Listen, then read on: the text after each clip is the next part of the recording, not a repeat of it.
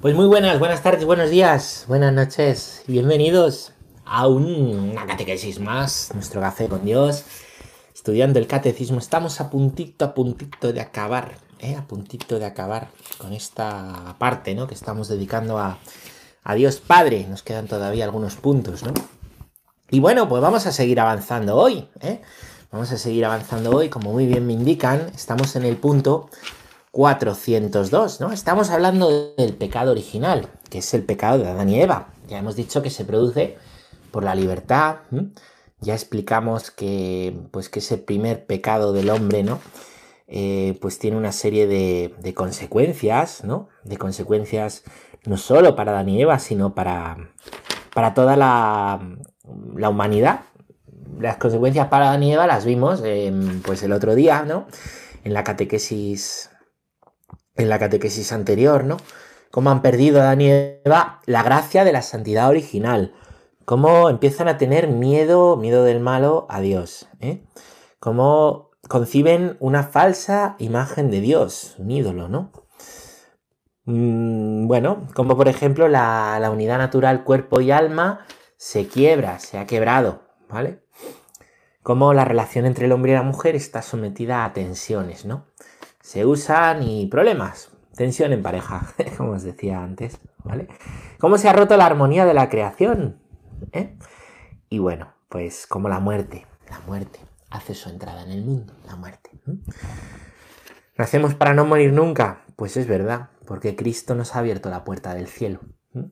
Pero hasta que Cristo nos ha abierto esa puerta del cielo, ¿eh? la muerte terminaba, ¿no? Con la vida. Eh, y eso es una consecuencia del pecado original. Bueno, pues vamos a ver ahora las consecuencias para toda la humanidad. ¿Cuáles son esas consecuencias, no? Eh, pues del pecado de Adán, del pecado de Eva. Para nosotros, en concreto, ¿vale? Para, para ti, para mí, ¿no? Ya verás cómo esto te resulta, pues te resulta familiar y podemos entender un poquito mejor algunas cosas. Vamos a leer juntos el punto 402 que dice, todos los hombres están implicados en el pecado de Adán. San Pablo afirma, por la desobediencia de un solo hombre, todos fueron constituidos pecadores. Como por un solo hombre entró el pecado en el mundo y por el pecado la muerte, así la muerte alcanzó a todos los hombres, por cuanto todos pecaron. A la universalidad del pecado y de la muerte el apóstol opone la universalidad de la salvación en Cristo. Como el delito de uno solo atrajo sobre todos los hombres la condenación, Así también la obra de justicia de uno solo, la de Cristo, procura a todos una justificación que da la vida. Bueno, está desarrollando así la teología paulina sobre esto. San Pablo es quien explica, ¿no? San Pablo es quien explica en su carta a los romanos, en el capítulo 5, ¿vale? Aquí vemos tres pasajes del capítulo 5 que vamos a comentar. San Pablo es quien explica las consecuencias del pecado de Adán para cada uno de nosotros, ¿no? Lo primero ¿eh? es que las consecuencias del pecado original nos afectan absolutamente a todo, ¿eh? absolutamente a, eh, pues a, a todos nosotros, ¿vale? Por la desobediencia. La desobediencia de Adán es la desobediencia, hemos visto que detrás del pecado está la desobediencia, la desobediencia de Adán es la desobediencia de toda la humanidad. ¿eh? Es la desobediencia de la humanidad entera. De manera que por el pecado de Adán, todos, toda la humanidad, somos pecadores. ¿Vale? Todos. ¿Por qué? Porque es la desobediencia no de Adán, es la desobediencia del hombre, de la mujer, ¿no? Es la desobediencia nuestra. Esto lo dice Romanos 5:19. Por la desobediencia de un solo hombre, todos fuimos pecadores, ¿vale? ¿Por qué? Porque una de las consecuencias del pecado ha sido la muerte, ¿vale? Y la muerte ha quedado ya para todos. Y esa muerte que es para todos, pues bueno, valga la redundancia, nos ha eh, alcanzado a todos. Esto es lo segundo, ¿vale? Por el pecado entró la muerte en el mundo y la muerte alcanzó a todos los hombres. ¿Por qué? Porque el pecado de Adán es el pecado de todos. Como el pecado de Adán es el pecado de todos, la muerte es también pues para todos nosotros. Esto lo dice Romanos 5, 12. Y diréis, pero oye, por uno solo el pecado en todos. Y también dice San Pablo, por uno solo, la salvación para todos. ¿eh? Las consecuencias del pecado original no es simplemente pues que por el pecado de Adán todos somos pecadores. Es que nosotros, por el fruto que ha dejado el pecado, también pecamos. Si alguno aquí dice que no es pecador, me decía ayer una persona, yo cuando era, cuando era joven creía que no pecaba. Y ahora me doy cuenta. Como esa oveja que os ponía el otro día en Instagram, ¿no? Como está ahí el, el pastor liberando una oveja de una zanja, la oveja liberada sale contenta y otra vez a la zanja, ¿no? Pues así es. Dices que no es justo que por el pecado todos somos pecadores, pues mira tu propia vida y mira cómo tú también pecas y date cuenta cómo tú también pecas. Date cuenta la ira, date cuenta la envidia, date cuenta la soberbia, date cuenta el orgullo, date cuenta la gula, date cuenta la, la, la liturgia, la lujuria. Claro. También tú, también tú pecas, ¿no? ¿Y tú qué? No, es que por Adán, ¿no? Mira tu vida. Mira tu propia vida, porque también nuestro pecado está matando a Dios. También nuestro pecado está crucificando a Dios. Jesucristo. Por la gracia y la justificación de un solo hombre ha venido la salvación. Igual que por un hombre entró el pecado, por un hombre viene la gracia. No nos salvamos por nuestras fuerzas, sino por la gracia de Dios. No nos salvamos por ser muy buenos, sedlo, sino por la gracia de Dios que nos ha salvado. Cuando uno descubre que la gracia de Dios le ha salvado, dice, Jolines, yo no puedo hacer otra cosa que cambiar mi vida y configurar mi vida con Cristo. Eso es la conversión, volver la vida hacia Cristo. ¿Mm? Bueno, pues esto lo dice, ¿no? Romanos 5, 18. Lo que digo yo siempre, cuando uno va a confesarse no se tiene que justificar. He hecho esto, pero ha sido He hecho esto por esto, por esto y por esto. La justificación nos la da Cristo. ¿Entendéis? He hecho esto y necesito la misericordia de Dios. Necesito la gracia de Dios. Por mucho que te esfuerces y yo me esfuerce, no nos podemos justificar. No podemos convertirnos en justos nosotros solos, ni lavar nuestros pecados nosotros solos. Necesitamos la mediación de Cristo y la mediación de Cristo se da en el sacramento. Se da en el sacramento. Ese sacramento. No, yo me confieso directamente con Dios. Está bien que le pidas perdón, pero necesitas del sacramento para el perdón. A que la comunión no te la da Dios directamente. Claro, lo que pasa es que a veces decimos eso cuando cuesta la confesión. Bueno, pues si cuesta la confesión, no tengas miedo, dile al cura, me cuesta la confesión, explícaselo, te ayudará.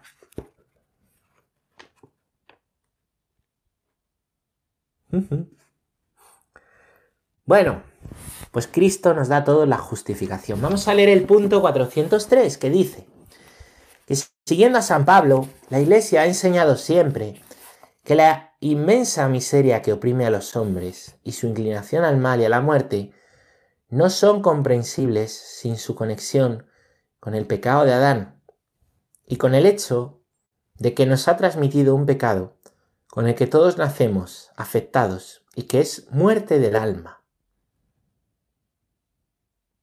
Por esta certeza de fe, la Iglesia concede el bautismo para la remisión de los pecados incluso a los niños que no han cometido pecado personal. Hay una cosa que es el pecado original, que es el pecado con el cual todos nacemos heredados, que tiene que ver con la tendencia al mal que tenemos todos los adultos y los niños, ¿vale? Un niño puede tener tendencia al mal, claro. No, pero son pecadillos ya, pero, pero eso se desarrolla, ¿no? Y bueno, al nivel, pero también un niño, ¿eh? pues, pues tiene ese, le salen las envidias, ¿no? Y le salen la, o le salen las, los orgullos o las mentiras o o la violencia. Bueno, por eso mm, pues a un niño se, le da catequesis desde niño, se le educa en la fe desde niño y por eso el niño recibe el bautismo. Hay una discusión de los, en, bueno, en tiempos de padres de la iglesia de si debían o no bautizarse los niños, ¿vale? ¿Se bautizaban en tiempos de los apóstoles los niños? Bueno, por ejemplo, el Hechos de los Apóstoles nos dice que alguno que se convirtió se bautizó él y toda su familia. No sabemos, ¿habría niños en esa familia? Bueno, desde luego dice toda su familia. El caso es que está esa discusión, es decir, pero los niños que aún no tienen uso de razón, ¿eh? mm, ¿se pueden bautizar? ¿O no se pueden bautizar? Y la respuesta que da la iglesia es que sí. ¿Por qué? Porque también a ellos les afecta la concupiscencia. ¿eh? También Cristo ha muerto por, por ellos, también la salvación es, para ellos, ¿no? Y este es el motivo por el cual a los niños les, les bauticemos, ¿no? Tanto en nuestra iglesia ¿eh? católica en Occidente como en las iglesias orientales. También es así, ¿vale? También es, también es así, ¿no? El bautismo indica eso, ¿no? Hay ciertas sectas ciertas iglesias evangélicas que vuelven a hacer un bautismo de adultos, ¿no? Como diciendo, el bautismo bueno es el este, ¿no? Bueno, sois de los nuestros, no. El bautismo no es ser de unos o otros, el bautismo es la gracia de Dios que te salva, que te justifica, hay que centrar en la iglesia, la iglesia es una. La iglesia es una, santa, católica y apostólica, ¿vale? Mm, a veces me llegan a mí gente con problemas de esto, ¿no? De, de sectas, de líos, que les han rebautizado, que les han... Bueno, bueno, bueno. Pues, pues siguiendo a San Pablo, ¿vale? La iglesia ha enseñado eso, ¿no? Que, em, pues que a lo mejor los niños no han cometido un pecado personal todavía, ¿vale? Porque no hay uso de razón, de libertad, son muy pequeños, ¿no? Pero sí han, sí han heredado el pecado original, eso lo hemos heredado todos. El pecado original no viene en un determinado momento, es la culpa de Adán que dice San Pablo la culpa que heredamos de Adán, ¿vale? Y ese es el motivo por el cual bautizamos a los niños. Vamos a leer aquí un punto, 2000 del catecismo, que es muy clarificador.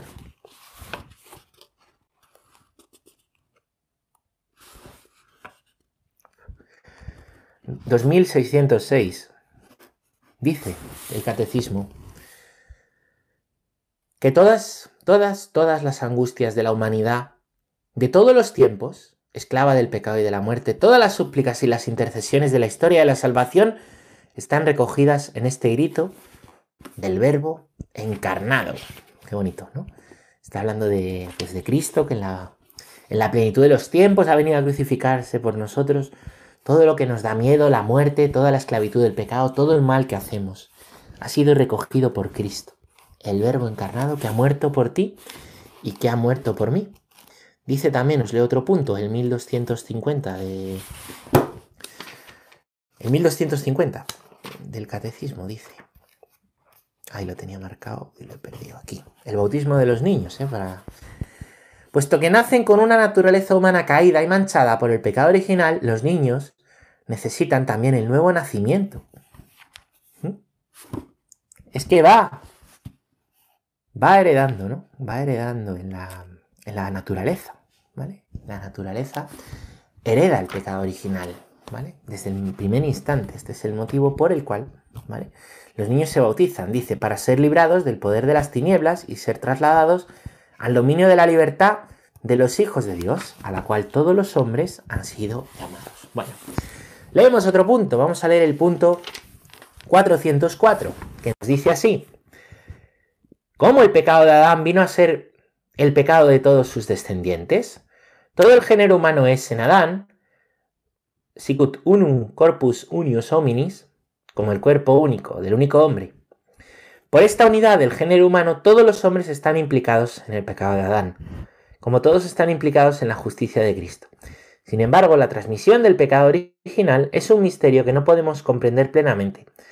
Sabemos por la revelación que Adán había recibido la santidad y la justicia originales, no para él, sino para toda la naturaleza humana, cediendo al tentador. Adán y Eva cometen un pecado personal, pero este pecado afecta a la naturaleza humana, que transmitirán en un estado caído. Es un pecado que será transmitido por propagación a toda la humanidad, es decir, por la transmisión de una naturaleza humana privada de la santidad y de la justicia originales. Por eso el pecado original es llamado pecado de manera análoga. Es un pecado contraído, no cometido, un estado y no un acto. Este punto es Muy clarificador, muy clarificador, ¿vale? Toda la humanidad estamos unidos, como un solo cuerpo. ¿Qué compartimos? La naturaleza. Toda persona, ¿no? Sea aquí, sea en Australia, o sea en Japón, o sea un esquimal del Ártico, sea en este siglo, o sea hace 10 siglos, o sea hace 20, o sea hace 25 siglos. Compartimos. ¿El qué? Compartimos. La naturaleza caída. Nacemos con la naturaleza caída. Es una herencia. La naturaleza ha caído en el instante en que Adán y Eva han pecado. La naturaleza caída es una consecuencia personal para Adán y Eva del pecado original por la desobediencia. Pero eso es lo que se hereda en la naturaleza. La naturaleza ha quedado caída, ha quedado herida. De manera que todos nos hemos visto afectados, ¿no? Por ese pecado original, que no es cometido, diréis, pero si yo no he cometido ningún pecado, claro que no. Es contraído. Contraído. Al decir a Adán y Eva desobedecer a Dios, decir sí a la tentación, ha quedado en nosotros, ¿no? Esa mancha. Esa mancha, ¿no? ¿El bautismo qué es? El bautismo es un querer vivir en la luz, como dice Jesús a Nicodemo, un nacer de nuevo al reino de la luz, no al reino de la tiniebla, ¿vale? No al reino de la tentación o del mal, ¿vale? Eso, eso es el bautismo, ¿vale? Entonces, el pecado original no es cometido, es contraído, no es un acto concreto. ¿Cuándo, ha cometido, ¿Cuándo hemos cometido el pecado original nosotros? ¿De niños? No. Al nacer, no. ¿Nacer es un pecado? No. Es un estado.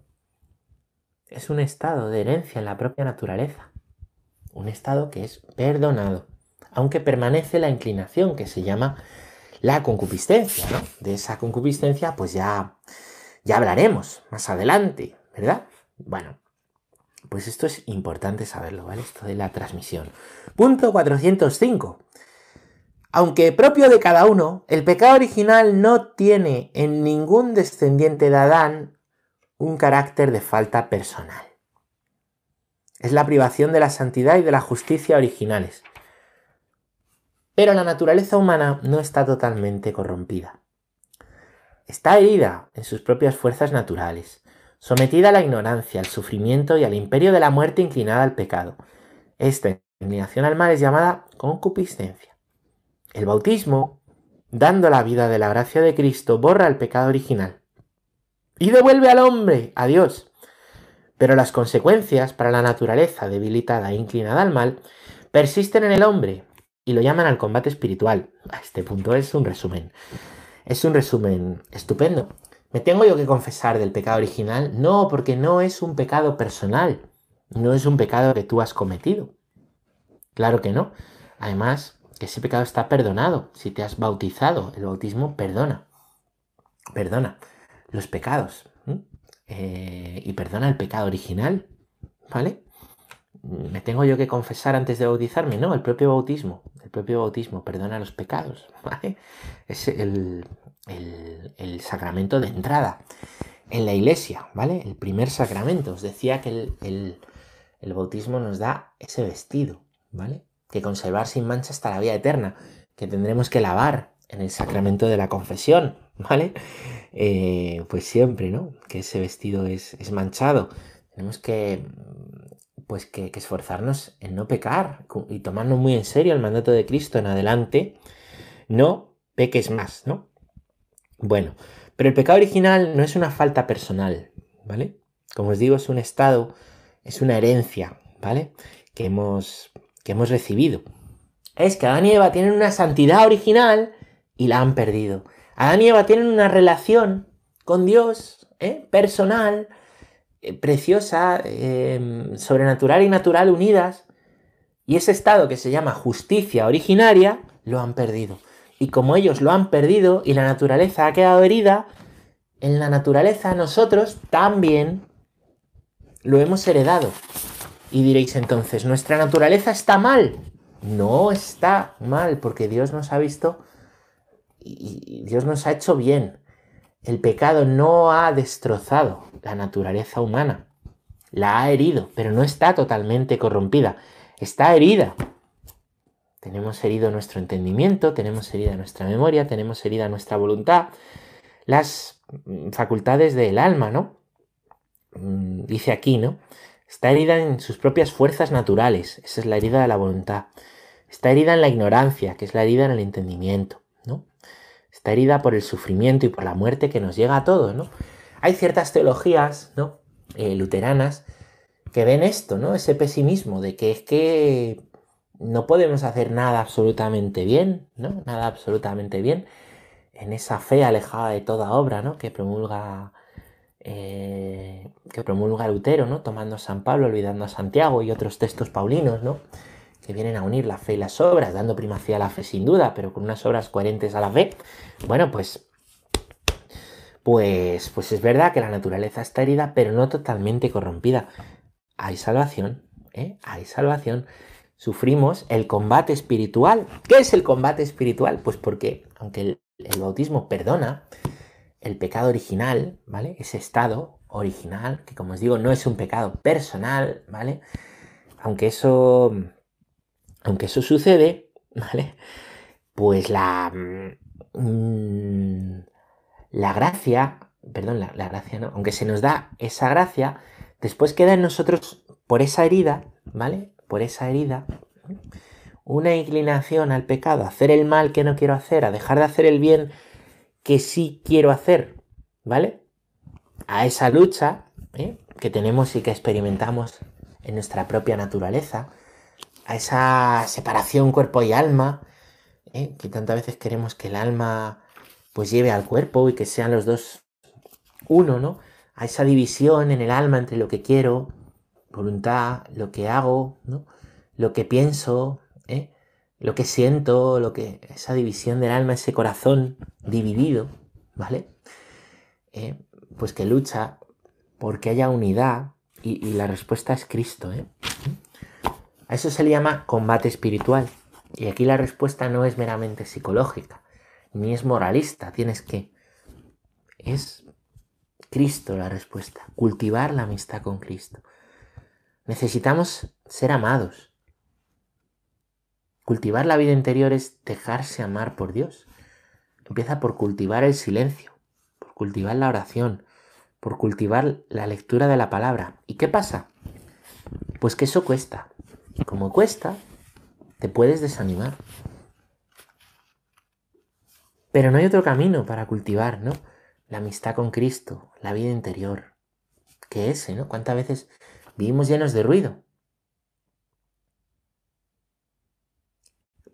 Vivimos llenos de ruido. Y en ese vivir llenos de ruido. En ese vivir... Eh,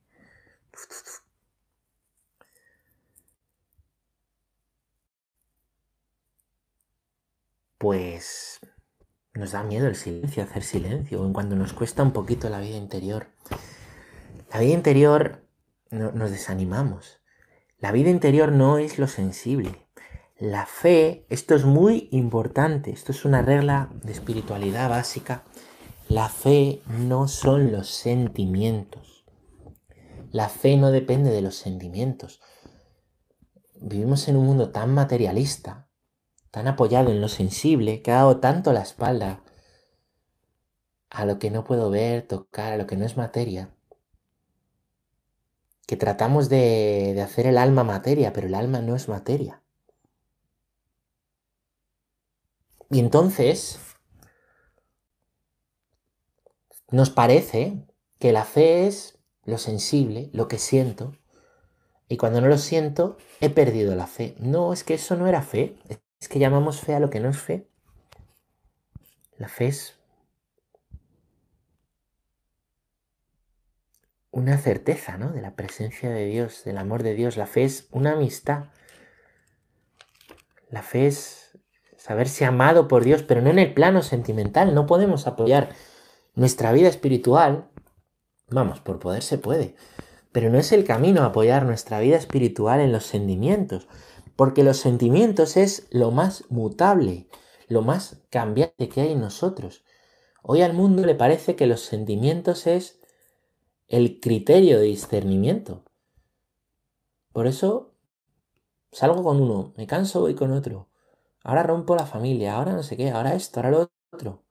Porque nos han, o nos hemos educado en eso, o nos hemos creído que ese es el criterio, pero eso no es. Porque los sentimientos no es lo más interior que tenemos, es lo más externo que tenemos. La memoria, la inteligencia y la voluntad es mucho más profundo. Entonces, si apoyamos nuestra vida en lo que es lo más externo, lo más superficial, y a eso lo llamamos interioridad, nos estamos equivocando. Porque eso no es la interioridad. ¿Entendéis? Eso no es la interioridad. La vida apoyada en lo sensible nos lleva al rechazo de Dios y al negar a Dios cuando hay problemas. Lo vemos en Pedro. Perdona. Lo vemos ahí apoyado en... Pues lo vemos apoyado en su fuerza, lo vemos apoyado en su sentimiento de Jesús, lo vemos apoyado en... Y, eso conduce a la negación, claro. Construid sobre roca, dice el Señor. Y la roca no es el sentimiento. ¿Cómo va a ser el sentimiento una roca y el afecto una roca? Es arena. ¿Se entiende? Entonces, claro, nosotros puede pasar que cuando no tenemos sentimientos, en la oración o en la lectura de la palabra, se nos hunde la vida. Y he perdido la fe. No. Si es que eso no era la fe. Es que la fe es más profundo que eso. Lo que pasa es que vivimos muy, muy, muy lo diré, muy influidos por el mundo, que es materialista. Hoy en día la psicología es materialista. Todo es gestión de emociones, el mundo de las emociones. Y eso no es sólido.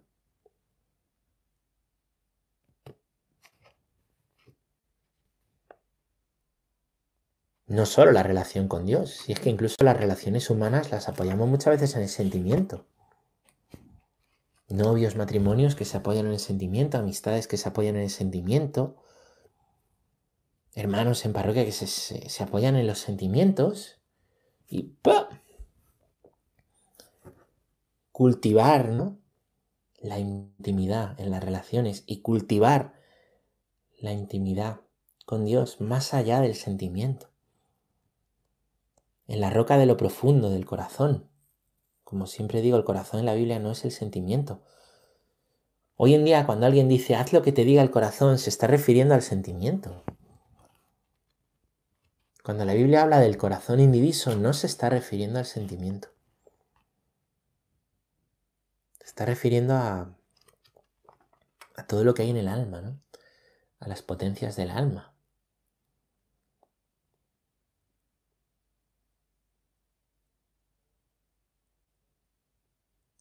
Hay unos sentidos espirituales para gustar a Dios, tocar a Dios, escuchar a Dios, ¿no? Más allá de lo sensible.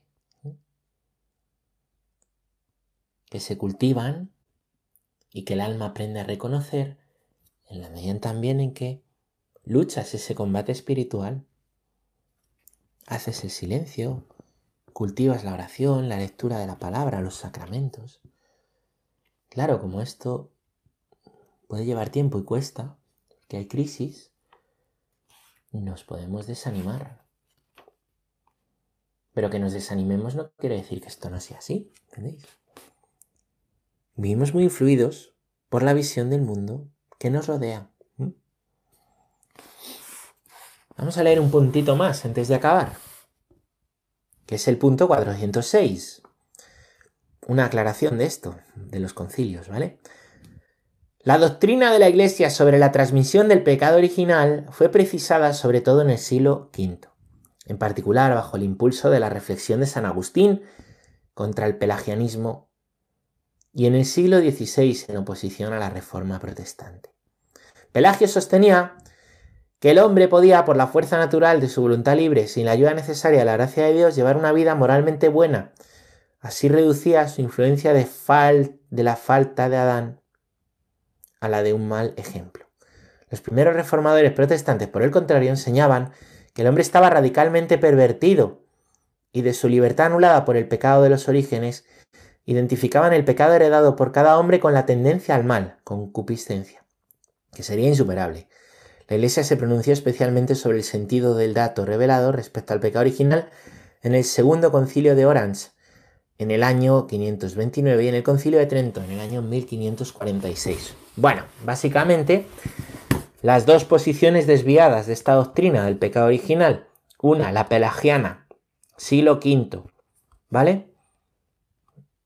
Frente a las desviaciones, la Iglesia responde afirmando la doctrina en los concilios. El segundo concilio de Orán, ya entrado el siglo VI, va a responder, ¿no? ¿A qué? A esta desviación pelagiana. ¿Qué dicen los pelagianos? Bueno, básicamente siguen a Pelagio, pelagianos. Pues que, que, Adán es un mal ejemplo, pero que, que valen nuestras propias fuerzas. Y son bastan nuestras propias fuerzas para superar la concupiscencia, ¿vale? Es un voluntarismo. Eh, el Papa me parece que es en la Gaudium Gaudate et exultate, perdón, que es una exhortación sobre la santidad muy bonita, muy profunda. Habla de los nuevos pelagianismos, cuidado, los voluntarismos, mis fuerzas, mis fuerzas, mis fuerzas. Apoyar la fe en nuestras fuerzas y mirar por encima al que no o al que no puede. Esto nos separa del hermano herido, claro. Nos lleva a pensar que somos nosotros los que nos salvamos, ¿eh? Tiene el cielo ganado, que digo siempre, que no, hombre, que no. Que el cielo lo ha ganado Cristo. ¿Vale? Bueno, pues eso por un lado, Pelagio. Por otro lado, ya os expliqué antes, los, pues la reforma protestante, el luteranismo y los primeros reformadores, ¿vale? Que siguen esta línea de que estamos tan heridos, tan heridos, que es insuperable, que da igual, esto claro, lleva a posiciones radicales pues que da igual lo que hagas al final, porque vas a pecar. Entonces te vas a salvar. Confiesa la fe y te salvas. Da igual que peques. Da igual. Esto va a llevar luego a la predestinación.